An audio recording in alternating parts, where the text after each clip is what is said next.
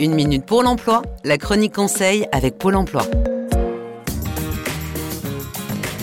Intégrer la boîte de mes rêves? Ah, j'aimerais tellement. Mais il n'y a aucune offre d'emploi. Bouchera, comment je peux faire? Essayez la candidature spontanée. Ça marche aussi, je vous assure. Mais faites ça bien attention. Déjà, votre destinataire doit être interpellé.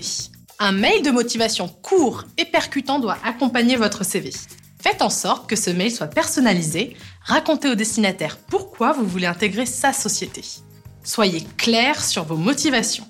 N'oubliez pas au passage de vérifier que vos réseaux sociaux sont bien à jour. S'il cherche à en savoir plus sur vous, il ne faudrait pas qu'il soit déçu. Et mon conseil en plus, c'est de multiplier les canaux d'envoi.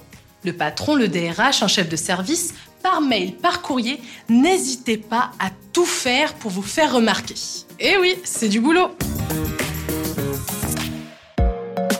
C'était Une minute pour l'emploi avec Pôle emploi. Plus d'informations sur le site uneminutepourlemploi.fr.